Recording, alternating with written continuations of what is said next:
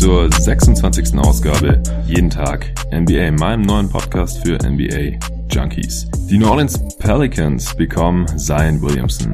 Jetzt ist es raus. Es steht fest, dass sie ihn zumindest wählen dürfen und jeder geht davon aus, dass sie es auch tun werden. David Griffin, der neue GM der Pelicans, hat das quasi im Interview auch direkt bestätigt. Ja, somit hat ein Team den ersten Pick in der Draft Lottery bekommen, das nur eine sechsprozentige Chance darauf hatte, aber das sind eben die neuen Lottery Odds. Ja, die schlechtesten Teams haben nur noch geringfügig höhere Chancen als die nicht ganz so schlechten Lottery Teams auf die hohen Picks. Und hier haben wir jetzt heute eben ein schönes Beispiel dafür, wie sich das auswirken kann. Und das wird sicherlich auch in Zukunft noch interessant sein zu sehen, wie sich das auf Rebuilds und Tanking und so weiter auswirken wird. Ein Basketballspiel gab es auch noch letzte Nacht. Die Blazers bei den Warriors Spiel 1. Die Warriors haben mit 20 Punkten gewonnen, also ein Blowout. Es ist ungefähr das eingetreten, was ich schon vor der Serie erwartet hatte. Ich werde natürlich trotzdem das Spiel für euch analysieren. Ja, die Lottery, wie immer spannend. Ich hatte ja gesagt, dass ich mir die auf jeden Fall auch live reinziehen werde. Das ist eins meiner Lieblingsevents und gleichzeitig auch das kürzeste Event. Wenn man sich die Übertragungsdauer anschaut, ist es nur eine halbe Stunde, gibt es eigentlich nicht viel zu tun. Es werden die Picks 14 bis 5 enthüllt und dann gibt es eine Werbepause und dann eben noch die Top 4 Picks da die Enthüllung in umgekehrter Reihenfolge stattfindet, erfährt man eben erst, welches Team an 14 picken wird, dann welches an 13, welches an 12 und so weiter. Und wenn da dann ein Team fehlt, das eigentlich von den Orts her da unten wäre, dann weiß man eben direkt, dass das in der Top 4 gelandet ist. Bis dieses Jahr war es immer die Top 3. Auch das hat sich durch die neuen Lottery Odds verändert. Und das hatten wir jetzt eben gestern gleich einige Male. Also die tatsächliche Lottery, die ja unter Ausschluss der Öffentlichkeit stattfindet, beziehungsweise eben nicht live übertragen wird, da sind schon Medienvertreter anwesend und eben auch von jedem Team ein Vertreter. Die findet natürlich in der Reihenfolge von eins bis vier statt. Das heißt, es wird erst der erste Pick ausgelost, dann der zweite, dann der dritte, dann der vierte. Da gibt's auch ein Video, ich habe es auf Twitter schon retweetet, wie sich Alvin Gentry, der eben der Vertreter der Pelicans war, gefreut hat, nachdem eben klar war, dass die Pelicans den ersten Pick bekommen. Dann wird der zweite ausgelost, dann der dritte, dann der vierte und die restlichen zehn Teams in der Lottery, die werden dann gar nicht mehr ausgelost, sondern da geht man dann einfach nach dem Record. Also kommt im Prinzip alles darauf an, wer diese vier Teams sind, die in der Top 4 landen. Das waren jetzt eben heute die New Orleans Pelicans an eins, die Memphis Grizzlies an zwei, die New York Knicks an drei und die LA Lakers an vier. Und damit haben wir drei Teams da in diesen Top 4 drin, die eben vom Record her viel weiter unten angesiedelt gewesen wären, die gar keine so hohe Chance hatten, hier in der Top 4 zu landen. Also wie gesagt, die Pelicans hatten eine Chance von 6% auf den ersten Pick. Das ist sehr, sehr niedrig. Im Umkehrschluss zu 94% stand eben die Wahrscheinlichkeit, dass sie den First Pick nicht bekommen dass die Grizzlies den zweiten Pick bekommen, also dass sie von 8 auf 2 hochrutschen. Da war die Wahrscheinlichkeit ebenfalls nur 6,3% Die Knicks sind nur um zwei Spots abgerutscht von 1 auf 3. Das ist natürlich auch relativ bitter, weil sie eben die wenigsten Siege hatten mit 17 in der letzten Saison, aber haben eben immerhin noch einen Top 3 Pick, wobei man in dieser Draftklasse einfach sagen muss, alles nach 1, alles nach Zion Williamson ist einfach eine ganze Stufe weniger talentiert und die Lakers sind von Platz 11 auf Platz 4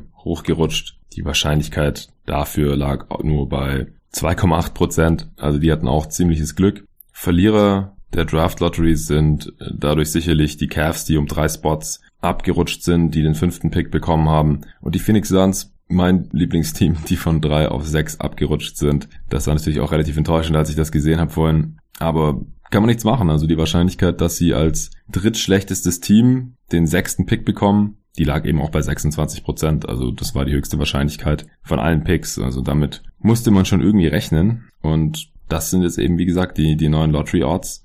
Wenn man zu den schlechtesten Teams gehört, ist die Wahrscheinlichkeit, dass man automatisch einen sehr, sehr hohen Pick bekommt, eben direkt niedriger, als das in der Vergangenheit der Fall war. Den siebten Pick haben die Bulls bekommen, die sind auch um drei Spots abgerutscht, also alle folgenden Teams jetzt bis Platz 9 sind um drei Spots abgerutscht, weil eben mit den Pelicans, den Grizzlies und den Lakers drei Teams in die Top 4 gerutscht sind, die sehr viel weiter unten angesiedelt waren. Das heißt auch die Hawks von 5 auf 8, die Wizards von 6 auf 9, die Mavs dann noch um einen Spot von 9 auf 10. Dieser Pick geht ja dann an die Atlanta Hawks. Der war ja nur Top 5 geschützt. Wie gesagt, ist jetzt an 10 gelandet, also geht natürlich an die Hawks. Die Wolves sind noch von 10 auf 11 gerutscht. Charlotte ist auf 12 geblieben, Miami auf 13 und Sacramento auf 14. Dieser Pick geht ja an die Boston Celtics. Also auf den letzten drei Lottery-Plätzen hat sich nichts verändert.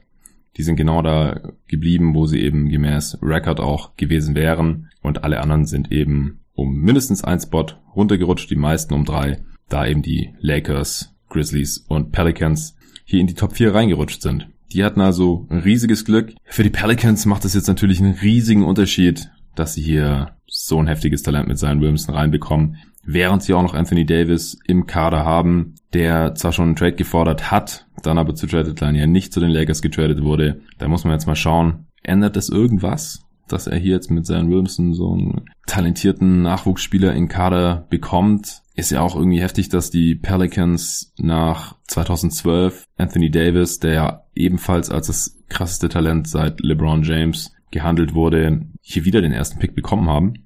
Also da haben sie schon mächtig Glück. Ich habe auf Twitter gesehen, dass es viele den Pelicans nicht so richtig gönnen, da sie es eben bis heute nicht geschafft haben, um Anthony Davis einen Contender aufzubauen. Ja, kann ich nicht so ganz nachvollziehen, muss ich sagen, dass sich bei den Pelicans viel getan hat äh, innerhalb des letzten Jahres, seit ähm, der Besitzer verstorben ist und seitdem seine Frau da übernommen hat, Gail Benson. Die hat ja jetzt, wie gesagt, direkt das Management ausgetauscht, hat hier mit David Griffin meiner Meinung nach einen sehr, sehr fähigen Mann reingeholt. Der hat ja zuletzt das Championship-Team der Cavs um LeBron aufgebaut gehabt. Davor war, war bei den Phoenix Suns tätig, als die auch noch ein bisschen besser unterwegs waren mit Steve Nash und so weiter. Alvin Gentry hatte ich eigentlich auch für einen sehr fähigen Coach. Er hatte halt die letzten Jahre nicht das beste Spielermaterial.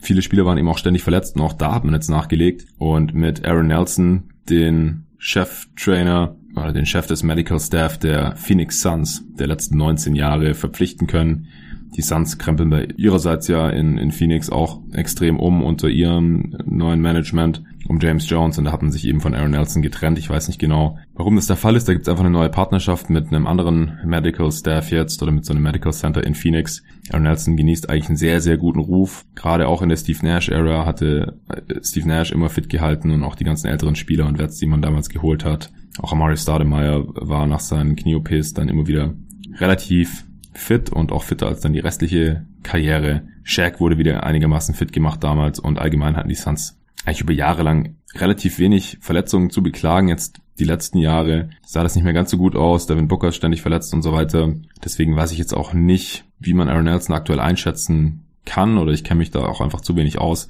im medizinischen Bereich, inwiefern man da letztendlich dann Einfluss hat.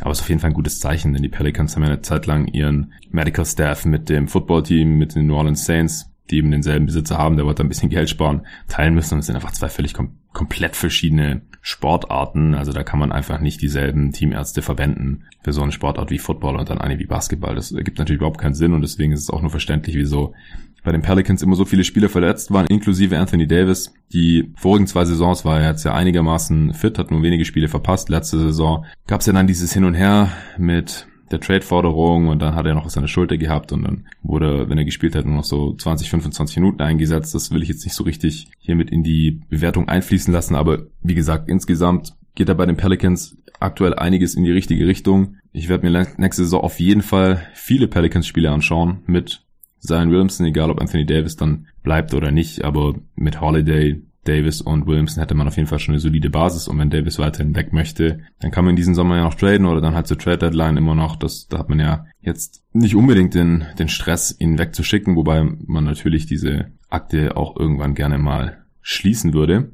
Die Grizzlies, dass die von 8 auf 2 hochgerutscht sind, ist natürlich auch sehr, sehr glücklich und ja, super für diese Franchise, die ja sich auch gerade ziemlich im Umbruch befinden, die auch ein neues Management haben, die ihren Coach auch entlassen haben, wo es jetzt auch sein könnte, nachdem man Marcus Sol getradet hat, dass man eventuell Mike Conley auch noch tradet. Zu Trade Deadline wollte man das noch nicht tun. Aber wenn man jetzt hier wirklich rebuilden möchte um Jaron Jackson Jr. und jetzt eben diesen zweiten Pick, in den meisten Mocks wird aktuell Ja Morant So ein sehr athletischer Point Guard von einem kleinen College, der im NCAA Tournament in der March Madness auch in der ersten Runde ein Triple-Double aufgelegt hat in einem Spiel. Und ja, zieht euch mal seine Highlights rein, ist ziemlich krass. Es ist so ein bisschen die Frage, wie sieht's mit der Defense aus, wie sieht's mit dem Wurf aus in der NBA? Dadurch, dass er in einem kleinen College gespielt hat, hat er auch eben oft gegen schwache gegnerische Mannschaften gespielt und deswegen weiß man nicht so genau, was seine Leistungen da als wert sind und inwiefern er das in die NBA übertragen können wird, aber er ist auf jeden Fall aktuell der Favorit an zwei und so ein Spieler oder so ein zweiter Pick auch als erster, der hilft natürlich einem Team wie den Memphis Grizzlies in der aktuellen Phase auch enorm. An drei dann die Knicks. Die Fans sind sicherlich sehr enttäuscht, da man eben mit die höchsten Chancen auf Zion hatte und er jetzt logischerweise nicht in New York landen wird. Man hat trotzdem sehr viel Cap Space. Man kann gucken, den holt man jetzt da im Sommer. Ist es Durant, ist es Kyrie oder ein anderer Free Agent oder vielleicht auch niemand. Und dann kann man eben weiter aufbauen um den jungen Kern, um Knox, Dennis Smith Jr., Mitch Robinson und einige der anderen jungen Spieler, die man dann vielleicht noch hat. Nili Kina, falls man ihn behält. Und eben hier diesen dritten Pick, der wird jetzt in den meisten Mocks aktuell RJ Barrett, der Teamkollege von der Duke University von Zion Williamson geführt, ist ein Wing, der ja von vielen mit DeRozan verglichen wird, ähm, einfach weil er sich seinen eigenen Wurf kreieren kann, viel aus der Midrange schießt, allgemein relativ viel schießt, aber auch ein bisschen passen kann. Defensiv jetzt nicht so berühmt, ungefähr gleich groß ist wie DeRozan. Also ich muss auch noch mehr scouten. Ich habe viel March Madness geguckt dieses Jahr, aber einige Talente waren ja gar nicht dort vertreten und es sind halt auch noch ein paar Spiele Sample Size jetzt. Deswegen will ich jetzt auch nicht zu viel zu den Spielern sagen. Ich will mich jetzt da nicht zu weit aus dem Fenster lehnen und hier euch irgendwas Falsches erzählen. Das kommt dann noch Richtung Juni, Richtung Draft werde ich dann noch mehr machen und dann noch hier im Pod ein paar Scouting Reports rausholen, vielleicht mit einem Gast, vielleicht auch ohne, mal gucken.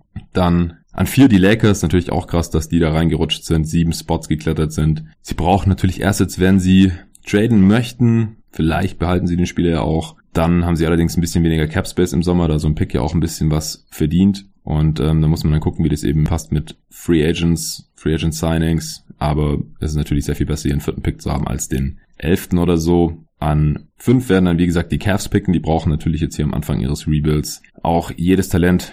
So ab vier, fünf, sechs wird's langsam dünner in dieser Draft, was Top-Talente angeht, allerspätestens. Da ist dann wirklich schwer zu sagen, wer das beste Talent ist oder aktuell auch wer da gezogen wird, wer da die Kandidaten sein könnten. An sechs dann, wie gesagt, Phoenix. Für mich als Fan natürlich ein bisschen enttäuschend, da man eben auch mit die höchsten Chancen hatte auf Zion, genauso wie die Cavs, aber Gut, ist halt so. Ist aus meiner Sicht kein Beinbruch, weil der Core der Suns eigentlich schon steht um Booker, Aiton und Bridges jetzt muss man halt schauen, tradet man den Pick oder findet man da noch einen Spieler, der gut reinpasst, aber halt auch relativ schnell helfen kann, weil die Suns müssen jetzt besser werden. Devin Booker kann ich noch eine weitere Saison in einem miesen Team spielen, in seiner fünften Saison dann seine Extension kickt jetzt rein. Auch Aiton braucht ein Umfeld, in dem er sich optimal entwickeln kann. Ich kann mir gut vorstellen, dass man den Pick eher tradet gegen einen gestandenen Playmaker. Das hat letztes Jahr einfach gefehlt auf der Eins und so konnten sich die Spieler halt auch nicht wie gewünscht entwickeln. Und ich denke, dass man eher keinen Rookie Point Guard ziehen sollte. Und ansonsten weiß ich nicht. Wenn man ihn behält, dann wäre Brandon Clark so mein Favorit, weil er ein sehr, sehr guter Defender ist. Für neben Aiden ist ein undersized Big Man, der auch nicht wirklich werfen kann, aber extrem athletisch ist. Und eben defensiv sehr, sehr gut aufräumt. Wenn man den Pick behält, wäre das aktuell so spontan mein Favorit. Ja, und weiter will ich jetzt auch noch gar nicht analysieren. Wie gesagt, das ist noch relativ dünn. Mein Wissen, was die Spieler, die potenziellen Draftees an der Stelle angeht. Und die Draft ist auch noch so weit weg dass das jetzt aktuell nicht so wirklich Sinn ergibt, aber wie gesagt, ganz, ganz heftiges Ding für die Pelicans, dass sie hier auch Zion Williamson bekommen werden. Gut, dann kommen wir jetzt zum Game der letzten Nacht. Die Warriors haben 116 zu 94 gewonnen. Also das Spiel hat sich dann irgendwann im vierten Viertel zu einem waschechten Blowout entwickelt. Davor waren die Blazers trotz fragwürdiger Leistung eigentlich immer noch ein bisschen in Schlagdistanz. Also die Warriors haben jetzt auch bei weitem kein perfektes Spiel abgelegt, aber es hat eben gereicht, um jetzt die Blazers hier im ersten Spiel im Endeffekt noch sehr, sehr deutlich zu schlagen. Mann des Spiels auf Seiten der Warriors sicherlich Steph Curry mit 36 Punkten, 6 Rebounds und 7 Assists bei nur einem Turnover und sehr, sehr guten Quoten. 9 von 15 von Downtown, das hängt ganz, ganz stark damit zusammen. Wie er im Pick and Roll verteidigt wurde, da komme ich dann gleich noch dazu. 12 von 23 insgesamt aus dem Feld, 3 von 3 von der Linie.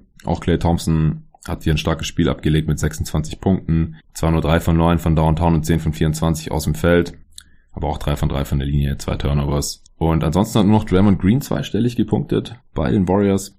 Hat aber insgesamt auch ein solides Spiel abgelegt und es hat dann eben auch schon gereicht jetzt in der letzten Nacht gegen die Blazers. Die Blazers haben extrem viele Turnovers gemacht.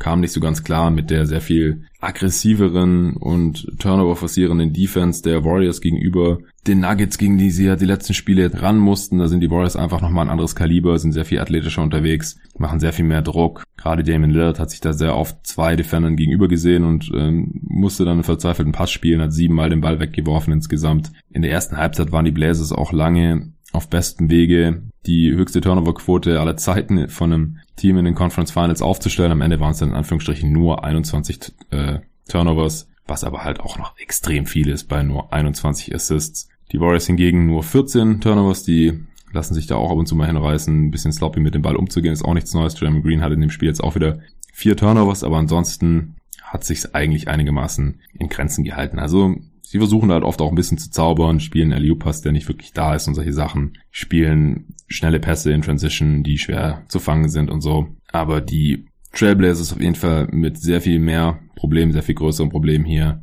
den Ball zu kontrollieren und das ist gegen die Warriors halt tödlich. Also das war auch über weite Strecken des Spiels, als die Warriors nur so fünf bis zehn Punkte vorne waren. Ähm, der Hauptfaktor, wieso die Warriors überhaupt vorne waren, weil sie eben oft den Ball klauen konnten oder bekommen haben und dann in Transition gerannt sind und da eben natürlich sehr, sehr schwer zu stoppen sind von der Blazers Defense. Die Blazers Defense kam mir auch ja ziemlich überfordert vor, kam mir auch nicht perfekt eingestellt vor. Also gerade die Pick-and-Roll Defense gegen Steph Curry, also das kann so nicht weitergehen, dass man da eine ganz normale Drop-Coverage spielt. Ja, es wurde immer Pick-and-Roll gelaufen gegen, gegen Kanter und der ist einfach in der Zone stehen geblieben. Der Gegenspieler von Curry hat versucht, über den Screen zu kommen, was über weite Strecken auch Damian Lillard war, halte ich auch nicht für besonders klug, denn der muss eigentlich offensiv die Hauptlast tragen. Hat in dem Spiel jetzt, wie gesagt, auch schon nicht geklappt. Ich meine, der Junge hat erst vorgestern Spiel 7 schultern müssen und das hatte ich auch schon im vorletzten Pod gesagt, dass ich diese Serie einfach für sehr, sehr ermüdend halte und man meiner Meinung nach eben auch schon sieht, dass Lillard jetzt langsam der Tank ausgeht in diesen Playoffs und in dem Spiel war es eben nicht besser. Er musste hinten Steph Curry dann verteidigen, ist immer über den Screen drüber gegangen, aber das ich meine, ihr kennt Steph Curry, der braucht nur ein bisschen Daylight an der Dreierlinie. Das waren immer High Pick and Rolls. Er ist am Screen vorbei, Lillard oder wer auch immer sein Gegenspieler war, ist nicht rechtzeitig drüber gekommen. Rodney Hood war das auch teilweise, ist auch nicht wirklich besser. Kanter chillt in der Zone, Curry steigt frei zum Dreier hoch und hat halt neunmal getroffen. Also wenn das Spiel knapper gewesen wäre, hat Nate Duncan auch getweetet, dann hätte Curry wahrscheinlich den Dreierrekord für die Playoffs von Claire Thompson, das sind elf Stück, gebrochen, denn er konnte halt wirklich jederzeit da quasi einen freien Dreier generieren. Das hätten die Warriors eigentlich fast noch ein bisschen mehr ausnutzen können. Auch Clay, seine Off-Ball-Action, die Blazers switchen da ja nicht so gerne. Das ist dann natürlich auch einfacher für ihn, da freizukommen. Er hat es in dem Spiel, wie gesagt, nicht ganz so gut getroffen. In der zweiten Halbzeit ist Kante dann oft ein bisschen weiter hochgekommen. Aber ja, das, das kann man eigentlich nicht so verteidigen. Und was ich halt auch nicht verstehe, ist, wieso Lillard gegen Curry verteidigt, wenn man halt mit Amino und Harkless weiter startet. Wieso verteidigt nicht Harkless gegen Steph Curry, so wie er das bei den Blazers gegen Jamal Murray gemacht hat? Lillard kann man doch einfach gegen Iguodala oder so abstellen der wird da vielleicht mal aufgepostet oder sowas, aber wenn das dann die Warriors Offense sein soll, dann kann man da, glaube ich, auch mit leben. Das ist auf jeden Fall besser, als wenn Lillard hier die ganze Zeit über irgendwelche Screens rüber muss und hinter Curry herhechten muss. Und das hat sich dann meiner Meinung nach eben auch am offensiven Ende für Dame Lillard nochmal bemerkbar gemacht. Er stand nur bei 4 von 12 aus dem Feld, 2 von 5 von Downtown, hat zwar alle neun Freiwürfe getroffen, deswegen sind es jetzt noch einigermaßen effiziente 19 Punkte aus 17 Shooting, Possessions, aber wenn man die Turnovers noch mit reinnimmt, also sechs Assists bei sieben Turnovers, das ist einfach nicht gut. Da leidet die Blazers Offense natürlich direkt sehr. McCollum auch bei 7 von 19 nur aus dem Feld, nur einen seiner 5 Dreier getroffen, nur dreimal in der Linie, davon zwei getroffen, 17 Punkte aus 20 Shooting Possessions. Das ist ziemlich schlecht. Drei Turnovers bei einem Assist. Also ich hatte ja vor der Serie auch gesagt, also wenn die Blazers hier mal ein Spiel gewinnen, dann müssen wirklich McCollum und oder Lillard total explodieren. Die Warriors haben einfach konsequent Harkless und Amino an der Dreilinie ignoriert und konnten sich dann mehr auf McCollum und Lillard konzentrieren, haben da immer die Hilfe geschickt. Die Warriors haben auch viel mit ihren Guards, also Thompson dann meistens gegen Lillard und äh, Curry dann gegen McCollum. Aber gut, die switchen ja sowieso jeden Screen. Und dann eben Igodala und Green auf Amino und Harkless. In der zweiten Halbzeit hat man auch öfters mal Igodala gegen Lillard gesehen. Aber so können halt Green und Iguodala, die natürlich auch sehr, sehr gute und intelligente Help-Defender sind, ständig von Amino und Harkless wegrotieren. Amino hat dadurch auch wieder keine 19 Minuten Spielzeit gesehen. War nur 1 von 3 aus dem Feld, ein Dreier genommen, den nicht getroffen. Harkless bei 1 von 4 Dreiern. insgesamt zwar 17 Punkte gemacht, hatte auch ein paar Slams und so, aber das ist halt daher gekommen, dass man ihn eher ignoriert hat in der Defense und dafür konnte man dann halt McCollum und Lillard besser zumachen. Ja, also McCollum hat dann halt nur so viele Punkte wie Harkless, 17 und damit kann man dann als Warriors Defense, glaube ich, sehr, sehr gut leben. Kant hat noch 10 Punkte, 16 Rebounds, 5 offensiv davon aufgelegt, auch 3 Assists. Der wurde, wenn er aufgepostet hat, auch konsequent gedoppelt, hat noch dreimal einen freien Mann gefunden. Ich glaube, mindestens zweimal davon war auch Harkless, aber hat viermal auch einen Turnover begangen. Also das ist auch kein Rezept für die Offense der Blazers. Das ist im Endeffekt auch dann ineffizient. Er hat trotzdem fast 30 Minuten gesehen. Collins nur 18. In den 18 Minuten hat 8 Punkte, 4 Rebounds gemacht ja, er ist halt wie gesagt auch ein problematischer Spieler, dem man dann nicht direkt 30 Minuten geben kann. Wahrscheinlich in so einem Playoff-Matchup. Hood hat wieder gespielt, trotz seines überdehnten Knies. Hat eigentlich sehr solide gespielt, wieder gut getroffen auf jeden Fall. Wieder ein sehr effizientes Spiel, 17 Punkte, 2 von 5 von Downtown, alle 7 Freiwürfe getroffen. Da kann man nicht meckern. Aber wie gesagt auch mit ihm auf dem Feld. Also er kann da halt dann auch nicht äh, irgendwie den großen Unterschied ausmachen. Seth Curry im Bruder-Matchup gegen Steph das erste Mal, dass hier zwei Brüder aufeinandertreffen im Conference Final, konnte der auch nicht wirklich was ausrichten. Eins von sieben aus dem Feld, eins von vier von Downtown, drei Pünktchen in 19 Minuten. Das haut auch niemand vom Hocker. Evan Turner ist wieder auf dem Boden der Tatsachen gelandet. Null Punkte in 16 Minuten, 0 von 1 aus dem Feld. Und tatsächlich, das sieht man auch nicht so oft, kein Spieler der Blazers mit einem positiven Plus-Minus-Wert und bei den Warriors kein Spieler mit einem negativen Plus-Minus-Wert. Bogut weiterhin der Starter ohne Durant, der dieses Spiel noch ausgefallen ist und wahrscheinlich auch noch das nächste ausfällt. Green, wie gesagt, mit einem soliden Spiel, offensiv und defensiv. Egodala, offensiv diesmal eher wieder verhalten. Zwei von draußen Feld, 0 von 1 von Downtown, vier Punkte. Aber auch fünf Assists. Von der Bank kam noch Kevin Looney, 24 Minuten gesehen. Im zweistelligen Minutenbereich noch McKinney, Livingston, Bell, Cook und Jarabko, was natürlich auch ein bisschen mit der Garbage Time am Ende zusammenhängt.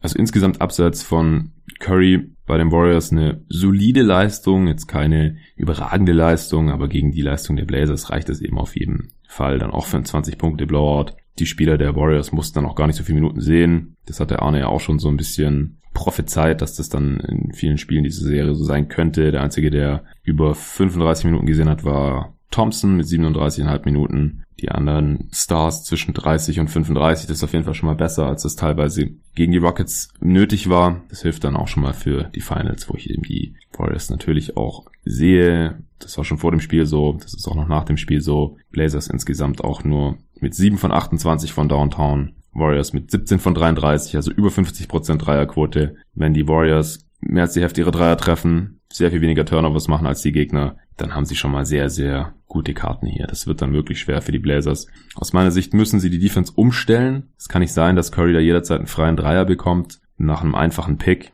Da muss Kanter oder wer auch immer dann der Big ist, wenn er das wirklich nicht umsetzen kann, dann muss man eben jemand anderen spielen lassen, muss hochkommen, muss Curry trappen oder hatchen oder halt gucken, dass er da den Ball aus den Händen bekommt. Muss man eher gucken, dass Green und Igodala oder wenn irgendwelche Bankspieler drauf sind, die Würfe aufgezwungen werden und da nicht Curry und auch Thompson mehr oder weniger machen können, was sie wollen. Es muss Harkless gegen Curry gestellt werden. Wenn das die ganze Zeit Lillard machen muss, dann sehe ich da auch schwarz. Das wären so die ersten einfachen offensichtlichen Adjustments, die ich hier sehen würde. Und dann kann ich mir auch weiterhin vorstellen, dass die Blazers mal ein Spiel holen, ansonsten eher nicht. Dann soll es auch schon wieder gewesen sein. Wie gesagt, wenn es ein spannenderes Spiel gibt in dieser Serie, dann würde ich da auch noch ein bisschen ausführlicher drauf eingehen. Heute war es eher die Lottery im Fokus, denn ich denke, wenn man äh, sich die NBA der nächsten Jahre vorstellt, dann wird es sehr, sehr viel mehr Impact haben, was hier heute Nacht passiert ist in der Lottery gegenüber in diesem Spiel in den Western Conference Finals. Heute Nacht geht's dann weiter mit Spiel 1. Raptors gegen Bucks. Ich habe mich immer noch nicht entschieden,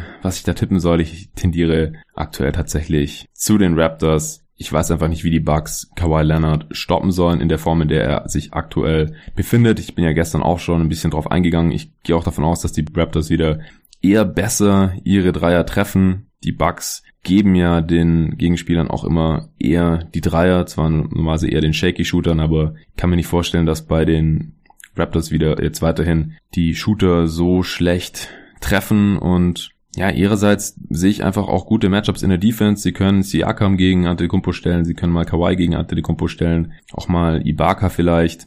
Es wird wichtig sein, dass bei den Raptors natürlich auch die Spieler, wenn sie einigermaßen frei sind, die Dreier nehmen. Das war gegen die Sixers nicht so oft der Fall. Da hing auch zu viel von Kawhi Leonard ab.